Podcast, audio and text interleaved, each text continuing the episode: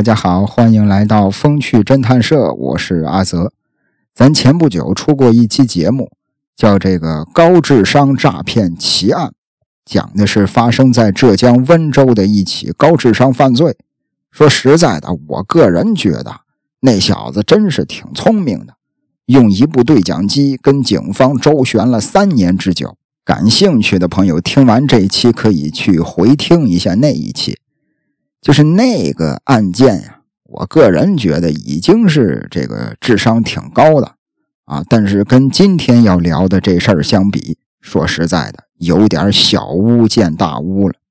你看这期的这个标题，我用了“天才”这个字儿，天才呀，在我心目中能称得起天才的，除了樱木花道，可能就是这小子了。这小子名叫李洪涛。木子李，红色的红，波涛的涛，李洪涛，他可以说是中国犯罪史上最牛逼的天才死刑犯，多次被抓又多次成功的越狱。呃，说句这个不太好听的吧，完全是戏耍办案民警在鼓掌之间。当然，最终啊也是被判处了死刑。但是啊，就像咱这个标题说的。逃脱了死刑的天才，他是怎么逃脱的死刑呢？就在执行死刑的前一天，第二天就给他枪毙了。前一天，他在监狱里研发出来了无刷电力磁电机，啊，就是这个体积比较小，而且功率很高。像这个航空航天啊，它不都有这个发动机吗？啊，都有这个推进器呀。都需要这个电机。总之，就是在国防、工业、农业生产、日常生活都需要这个电机。由此，给他从死刑判成了死缓，而且逐步的减刑出狱，最后被国家有关部门聘请当了技术专家。我觉得这个人的一生啊，说他具有传奇色彩，应该不为过吧。那这个李洪涛呢，出生在一九六六年的八月十二日，呃，祖籍呀是湖北省黄陂县。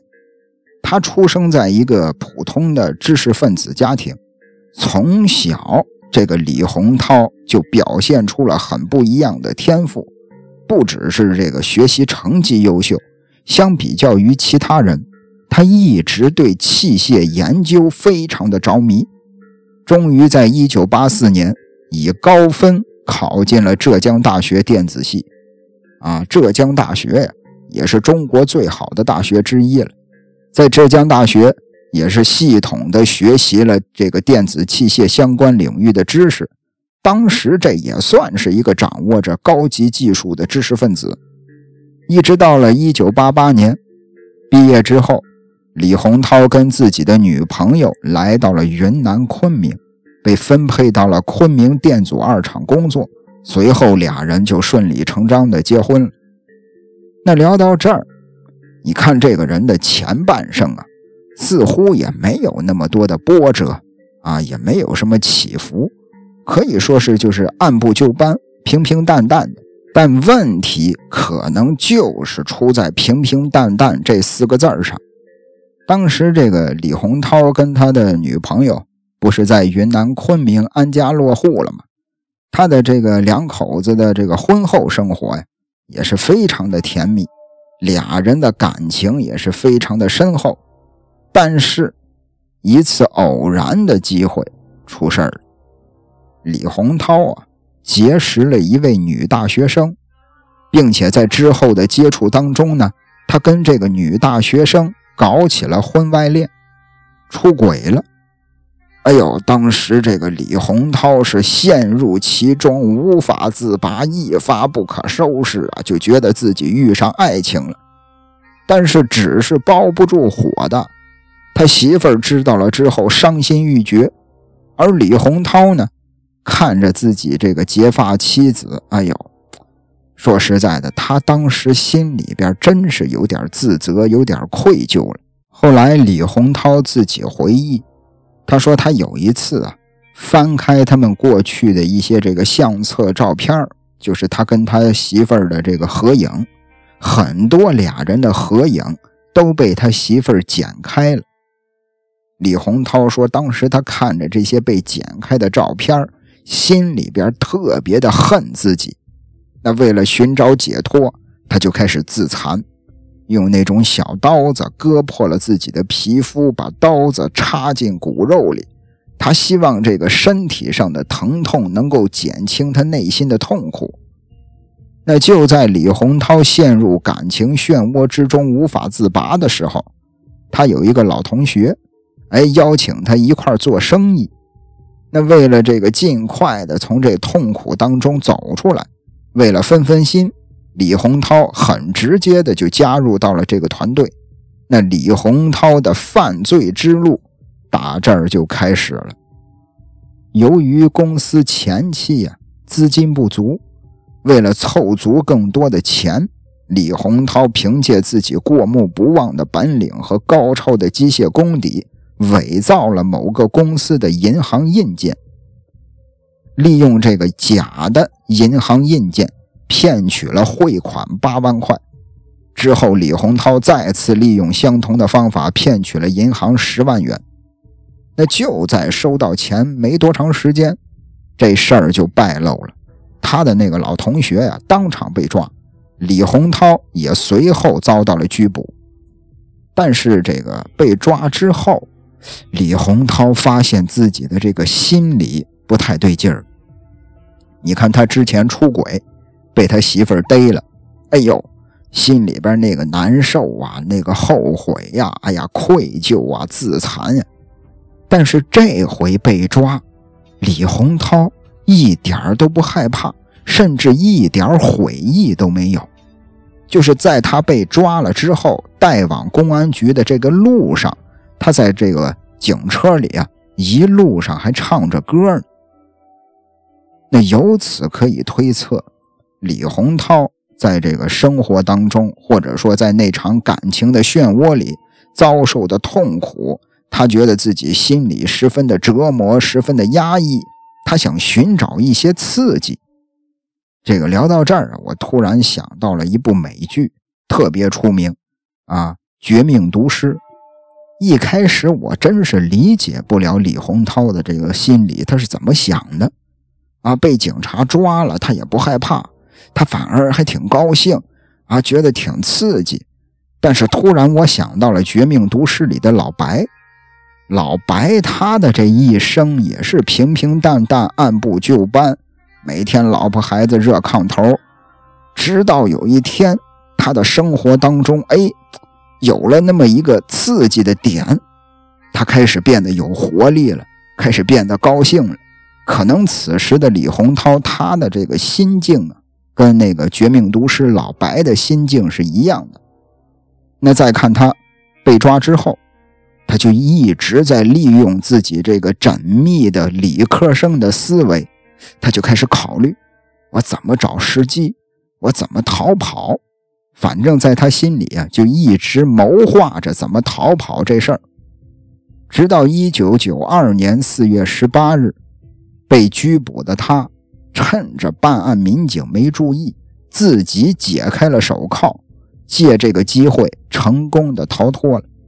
逃跑的过程当中啊，李洪涛极其的冷静，他非常清楚最危险的地方就是最安全的地方，所以这小子跑了之后，第一时间就回家了。他回到家，收集好了自己的作案工具，啊，就等着警察来追查他。果不其然，警察来了，而此时的李洪涛呢，爬到了自己家的房顶上，在房顶上。李洪涛看到前来追捕自己的警察，拿着各种各样的搜查令，把自己家翻了一个底儿朝天，反正最后也没发现他。整个的过程当中，他就蹲在房顶上抽烟，脸上挂着得意的微笑。那至此，李洪涛就开始了自己的逃亡生涯。他先是坐火车从昆明逃到了贵阳，到达贵阳之后啊。他在贵阳一个豪华酒店门口见到了当时贵阳市唯一的一辆奥迪轿车。当时九十年代，大街上车都不常见，更何况是奥迪了。当时这个李洪涛也是刚刚学会了开车，哎，他一看那儿有辆奥迪，他就动起了想要开车逃窜的想法。但问题是，他也没车呀。看着人家那奥迪车挺好，他也没钥匙，他就只能是围着奥迪车一圈一圈的瞎转悠，瞪着眼干看。后来人家奥迪车的车主来取车，这个李洪涛呢就上去跟车主搭讪，哎，说自己也挺喜欢车的，就跟车主聊这个奥迪车的一些事儿，俩人这个聊的还挺投机。这个李洪涛就说：“我能看看这个奥迪车的车钥匙长什么样吗？”车主当时也没多想，掏出钥匙就递给了李洪涛。李洪涛接过钥匙之后，拿在手里边看了半天，看完了之后又原封不动的把钥匙还给了人家。但是这个奥迪车的车主怎么会想到，李洪涛这小子过目不忘啊？他完全是凭借自己的记忆记住了这个钥匙的形状，回去之后很快的就把奥迪车的钥匙给配好了，回到这儿成功的把奥迪车开走了。要说这真是很牛逼了，完全是凭眼看、凭脑子记，把这个钥匙上这个形状、钥匙上哪儿缺口。哪儿凸起，这钥匙长什么样，全都记住了。回去自己做了一把钥匙，这已经挺牛逼了吧？后边还有更牛逼的。这小子偷走奥迪车之后啊，就开始浪迹天涯。那开车逃亡的过程当中，他看到了一辆警车。要说这个一般的逃犯，看见警车了，肯定至少心里边得发慌。李洪涛呢，不慌不忙也不躲，他脑子里当时在想什么呢？他想这个奥迪车我开过了，警车我还从来没开过呢。他就直接上去把这辆警车给开走了。一路上风平浪静，只用了二十四个小时就从南宁回到了昆明。回到昆明的李洪涛也没有丝毫的戒备之心。啊，他似乎是希望警察能够快点抓住自己。他不是有一个这个女大学生的这个情人吗？他好几次到这个女大学生情人的学校去看望自己的这个小情人，啊，完全就是没有要躲避的这个意思。不出意外，在一次看望女大学生的路上，李洪涛再次被抓。那。被抓的这个当时啊，就看这个李洪涛脸上的表情。事后有很多这个警察也说，说看他那感觉呀，好像是如释重负，哎，好像是自己得到了解脱了。那这第二次被抓之后，在看守所啊，他详细的介绍了自己的作案过程，交代了自己的所有的犯罪经过。他只希望这个政府能尽快给自己判刑，是生也好，是死也罢。那面对这次老实坦白的犯罪人员，公安机关呢，当然也不可能全部相信。哎，他们就启动了对李洪涛犯罪事实的调查。那迟迟等不到判决结果的李洪涛，等的心里边有点烦躁，有点焦急。于是呢。他又开始谋划自己的第二次越狱计划。在这次的计划里啊，他也不是这个孤军奋战了，他有两个搭档啊，拉上了两个狱友，自己指挥策划，指派狱友干一些挖洞的重活。对，就是挖洞啊，你没听错，就跟那电影《肖申克的救赎》里的情节一样，那事儿还真就发生在了李洪涛身上。他经过这个周密的计划，跟这俩搭档一块挖穿了墙壁，自制了监狱的钥匙，躲过了值班的民警，再次成功越狱。那在整个的这个越狱的过程当中，他可以说是沉着冷静，一步一个计划的实施，就感觉那会儿他真是电影里的男主角。而且这俩狱友也发现，这小子非常享受这个过程。一九九二年十一月十六日，李洪涛在昆明再次逃出升天。这小子连夜跑到了圆通山，啊，在圆通山附近，他干的第一件事儿是什么呢？他给逮他的那位警察打了一个电话，告诉他我越狱成功了。为的就是证明自己的胜利，由此，李洪涛又开始了自己的亡命生涯。哎呦，可以说是真正的放飞自我了，为的就是寻求刺激，一心的随心所欲，也没有什么道德和法律的观念了。那在逃到柳州之后，他在路上啊看到了一辆标致车，哎，这个。有辆车肯定比这个走路要逃得快，于是他又用之前的办法，又顺利的做出了这辆标志车的钥匙。上了车之后，发现这车是坏的，于是这个李洪涛又再次展现了一个惊人的演技。他叫这个门卫和修理工人一块帮他把车推到了修理厂，在车修好了之后。啊，人家把这个车给你修好了，你该给这个修车钱了。前一秒还客客气气说谢谢的李洪涛，后一秒直接开着车扬长而去了。其实聊到这儿啊，咱们可以简单的分析一件事儿。首先，李洪涛这个人肯定不是笨蛋，他而且他肯定是有反侦查能力的。他第一次越狱，他知道最危险的地方就是最安全的地方，他回了家。藏在了自己家的房顶上，躲过了这个抓捕。他是有一定的反侦查能力的，而且之前他也遇到过警车，啊，遇到警车之后他也不慌张，反而把人家警车给偷了。其实他可以说是胆大心细。那为什么这回他修完了车不给人家钱呢？他不给人家钱会造成什么后果呢？首先，人家这个修车厂肯定会报警。警方来了之后，会核对这辆标志车的车牌号，然后会找到这辆车的真正的车主，然后就会牵扯出李洪涛的线索。这些我都能想明白，他一个天才他会不明白吗？所以我之前用了四个字我说他是真正的放飞自我了。他的前半生，这个按部就班的。每天刻苦学习啊，努力的这个上学，努力的工作，考入了很好的大学。毕业之后分配到了工厂里去上班。他可能觉得这不是他想要的生活，他觉得自己那样活着太压抑了。他想要刺激，他觉得人可能都是一辈子，不想那么随随便便、平平淡淡啊，过得那么压抑的就结束了。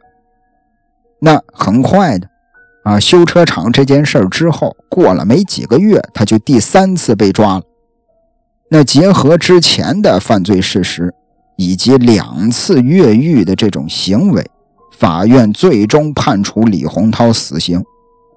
被判死刑之后啊，这个我找的是这个官方的这个材料啊，官方的资料上是怎么说的呢？官方资料上的原话，我给大家念一下。呃，被判处死刑之后，李洪涛在监狱当中思考自己的一生，觉得应该让自己的人生有意义，于是李洪涛开始了自我救赎之路。那我在准备这起案件之前，我会从网上搜集很多各方面的资料吧。我也看到过有很多的这个自媒体账号在写这起案件。啊，其实也不多，这起写这起案件的也不多，但是有那么几篇有那么几篇文章在写这个案件，大多数文章都用了“自我救赎”这四个字但是我觉得吧，这四个字有点太好听了，啊，有点给他这个往脸上贴金的意思了。那我为什么这么说呢？咱可以先往后聊啊，最后来分析这件事儿。那。这个李洪涛被抓之后，在监狱里就琢磨呀，在这个整个的逃亡的这个生活里呀，唯一有一件事儿，这件事儿是能让李洪涛全神贯注的东西。什么事儿呢？就是这个发明无刷电机。哎，他脑子里没事儿的时候，他就琢磨这个无刷电机的构想。由于他也是这个无线电专业出身，对这个机械呀也是有着非同寻常的理解和兴趣。那这个想法早就在他脑海里产生，并且孕育了很长时间了。只要一有空，他就会思考这个问题，做几个简单的实验，还绘制出了基本的原理图。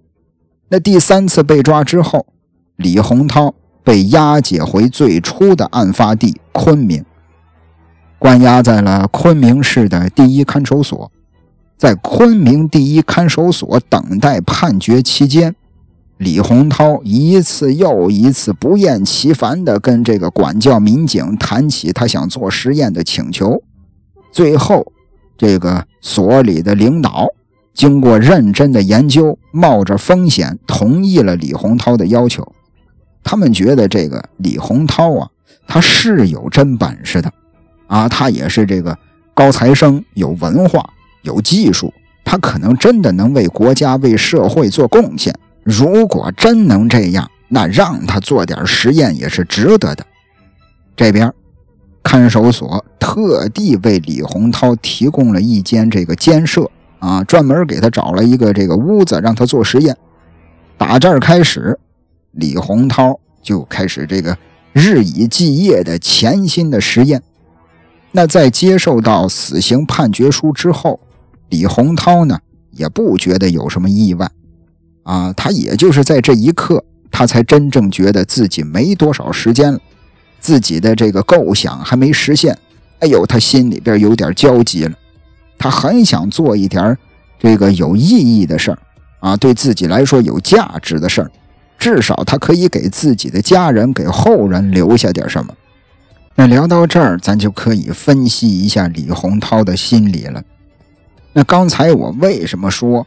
啊，他是这个说他是自我救赎之路，是往他脸上贴金呢。因为我觉得他这不是自我救赎之路。你首先来说，啊，一个这个被逮了两次、越狱两次、偷警车，就是这样一个嚣张之极的高智商的罪犯，他被逮了两次，第三次被逮进来之后，哎呦，恍然大悟。不行，我得为国家，我得为社会，我得做贡献呀！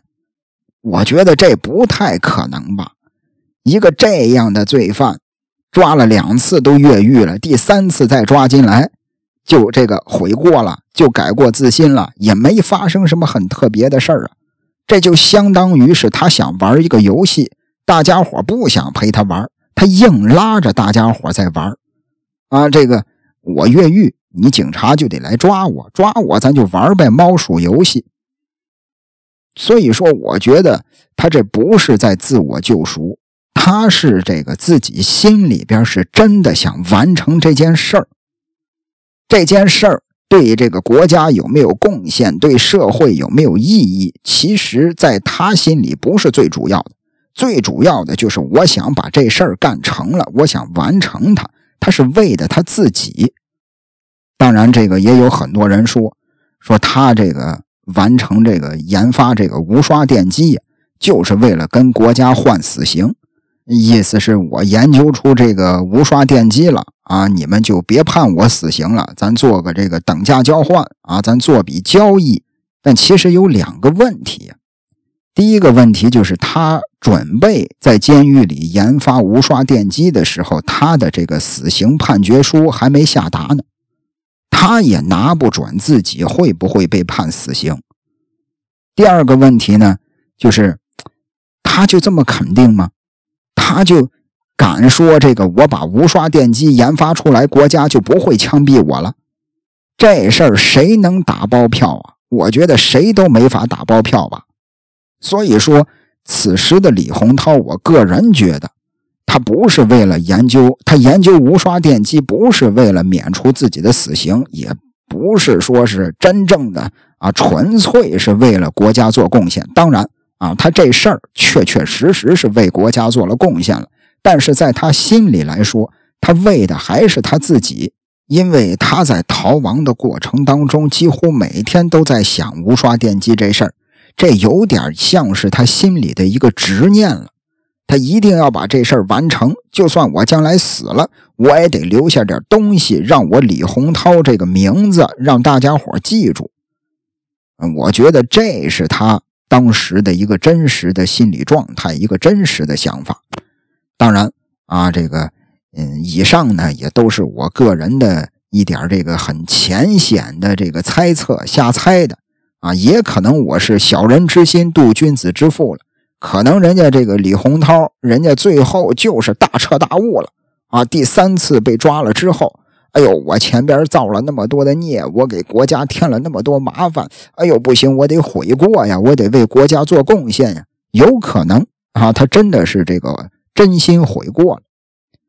那聊到这儿，咱再看这个往后的这个情节发展。当时他不是这个被下达了这个死刑的判决书了吗？他觉得自己没时间了啊，他得赶快完成自己的构想，他心里边着急了。然后他就开始给自己的哥哥写信，他把自己对这项实验的框架呀、看法呀、设想啊，全都告诉了自己的哥哥和媳妇儿。即使已经被戴上了死刑的脚镣，他还是夜以继日的在那儿研发。当时这个昆明第一看守所的工作人员。啊，也是非常支持李洪涛的，啊，说实在的，这个风险冒的是很大呀。这小子之前越狱两次了，这次再这么支持他，万一他又越狱了怎么办？但是大家伙还是在支持他，给予了他能够提供的所有的外部条件吧。那万幸的是，就在死刑执行的前一天，他终于研发出了无刷电机。实验成功的当天晚上，昆明第一看守所的所长孙尔云赶紧的写了一份请求暂缓执行李洪涛死刑的报告，直接就送到了这个昆明市公安局。公安局的局长亲自批示，并且以昆明市公安局红头文件的形式，向云南省高级人民法院正式的提出来暂缓执行的请求。当时这个。省高级人民法院经过了这个审议，也很快的给了答复，同意暂缓执行死刑。那打这儿往后一年多的时间里，为李洪涛改判了，也是为了给他争取点时间吧。啊，因为他这个只是一个初步的研发成功，之后还有很多需要完善的工作。那看守所。一边给李洪涛申请专利，一边经主管部门特批，派专门的警力、警车带李洪涛反复的到电器研究所测试数据，啊，也是为了进一步的完善这个模型。比如他需要什么资料啊，需要什么器材呀，就带着他到看守所外边去购买。一九九五年三月十六日。云南省高级人民法院改判李洪涛死刑，暂缓两年执行。啊，给他从这个死刑改判成了死缓。李洪涛被解除了已经戴了四百七十一天的死刑犯脚镣。一九九五年，李洪涛发明的无刷电力磁电机获得了第五届中国专利发明博览会金奖、云南省优秀发明创造一等奖。由于这个李洪涛的重大的立功表现，啊，符合法律改判和减刑规定，在一九九七年十二月二十五日由死缓改判成有期徒刑十七年。两千年七月二十五日又给他减刑了两年。两千零二年七月一日又给他减刑了一年半。那按照法律规定，被判死缓的罪犯。最少要服刑十四年。在二零零九年，李洪涛刑满释放。那其实这个在零九年之前，在两千零二年还发生过一件事儿。李洪涛啊，在监狱里边，哎，一想自己曾经成功的越狱两次了啊！你看人家这个监狱里边这么照顾我，我需要什么就给我什么，还带着我出去做测试。我也帮帮他们吧。李洪涛决定帮助监狱改善管理系统。啊，从此之后，李洪涛和这个昆明市第一看守所技术干警研发的全电脑监控的管理系统获得成功。就是，呃，无论这个领导在距离昆明多么远的地方，只要打开手边的笔记本电脑，看守所每一个牢房里的情况都看得清清楚楚。当时，这个昆明第一看守所进入了全国二十家模范看守所之列。那聊到这儿，我觉得还是那句话啊，说李洪涛是传奇的一生，应该不为过吧？那除了李洪涛之外，我特别想这个说一说这个看守所的这个所长，我觉得他也是有挺大魄力的。啊，我觉得他应该值得人们敬畏。你想啊，他这么帮助李洪涛，咱刚才也说了，万一他再越狱了怎么办？此时他可是一个死刑犯呀！你你给他提供各种各样的方便，他越狱了，你算不算帮凶啊？但是这位所长啊，昆明第一看守所的所长叫孙尔云，孙所长，他为什么要这么做呢？俩人非亲非故。啊，这个李洪涛呢，家里也不是那种大富大贵的家庭，也不可能说是给他行贿，他也不会受贿，因为他这个案子太出名了。谁就算真正真的是想受贿的话，他也不敢。而且此时已经给他判了死刑了，他是为了什么呢？就像我刚才分析的，我一直觉得这个李洪涛啊，他最后要研发这个电机，就是完为了完成他自己的一个心愿啊，他是为了他自己。但是这位孙所长，他不单单只是救了李洪涛这一个人的生命，他才是真正造福社会、真正慧眼识人的人。他极力的促成了李洪涛的发明，才有了咱们今后这么多的科技发展。所以说，我觉得跟李洪涛相比，这位孙尔云孙所长才是真正的大善。那聊到这儿，这期节目也就结束了。呃，大家伙如果说这个在风趣侦探社听节目感觉不过瘾啊，这个毕竟咱这个小播客也是刚刚开始，节目呢也更新了才有个十几期吧。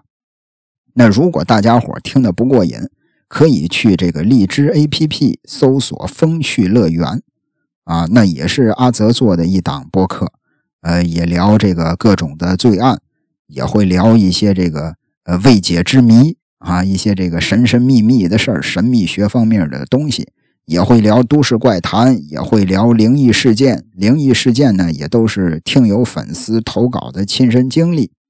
哎，大家伙这个。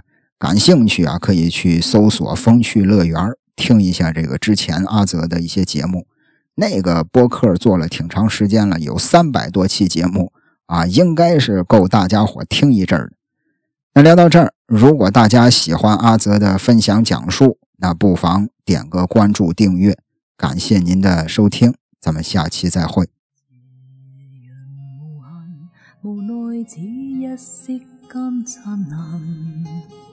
才还下战心，逝去的光彩不复还。迟迟年月，能耐这一生的变幻。如浮还在身，前记这沧桑的倦颜。漫长路，察觉光阴褪减，欢欣总短暂，未再返。哪个看透我梦想是平淡，曾遇上几多风雨翻，编织我交错梦幻。曾遇你真心的臂弯，伴我走过患难。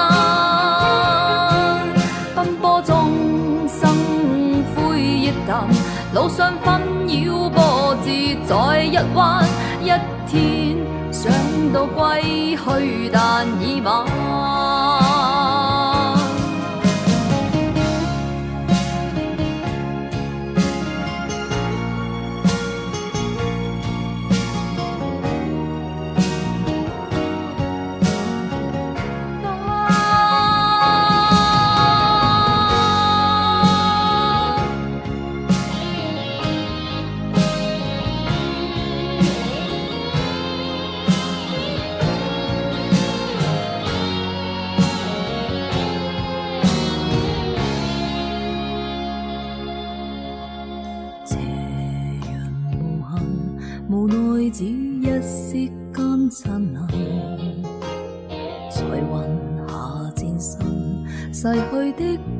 彩不复还。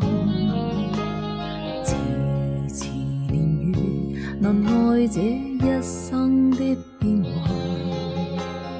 如风还在身，前记这沧桑的倦暗。漫长路，察觉光阴退减，欢欣总短暂，你再返，哪个看透我梦想是平淡？曾遇上几多风雨翻，编织我交错梦幻。曾遇你真心地臂弯，伴我走过患难。奔波中生灰亦淡，路上纷扰波折在一弯，一天想到归去，但已晚。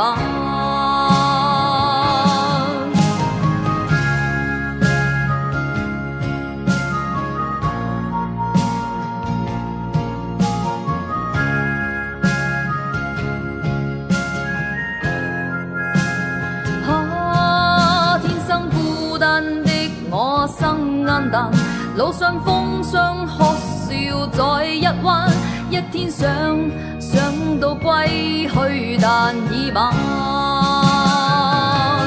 曾遇上幾多風雨翻，编织我交錯夢幻。曾遇你真心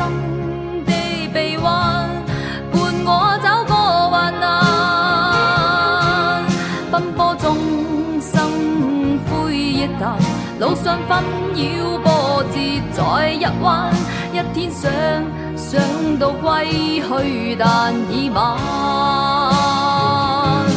曾遇上幾多風雨翻，编织我交錯夢幻。曾遇你真心地臂弯，伴我走过患難。